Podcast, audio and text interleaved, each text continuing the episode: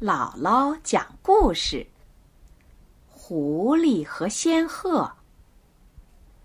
狐狸请仙鹤吃饭，他到处宣传这件事儿，从集市上买了很多菜呀、肉呀，在厨房里又切又烧，忙得真像那么回事儿。仙鹤来了，狐狸。半天才端出一只很平很平的石盘子，盘子里只盛了一点肉汤。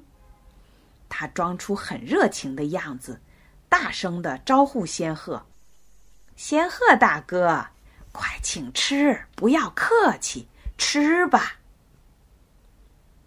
仙鹤一看那个石盘子，就傻眼了，因为。它长着一个又尖又长的嘴巴，平底的盘子里肉汤只有一点点高，它根本就吃不到，只好眼巴巴的坐在那儿看着狐狸大吃大喝。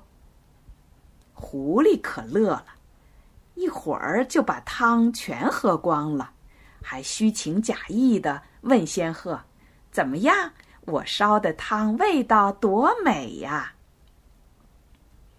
仙鹤十分生气，他对狐狸说：“明天我请你到我家吃饭，我要好好谢谢你今天的热情招待。”狐狸听了，心里乐开了花，连声回答说：“好，好，好，我一定去。”狐狸这天没吃晚饭。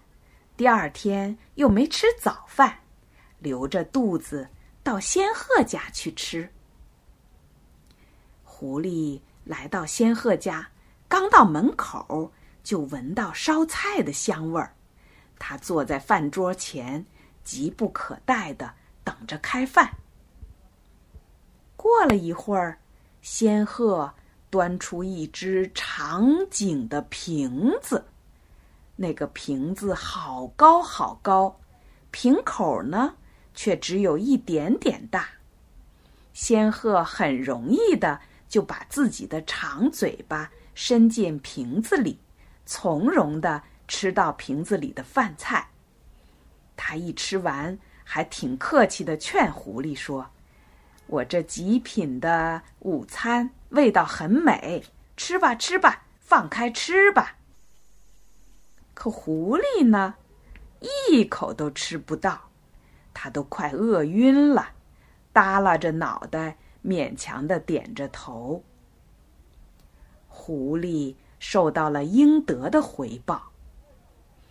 这个故事啊，是告诉我们说，要想让别人尊重自己，自己首先要尊重别人。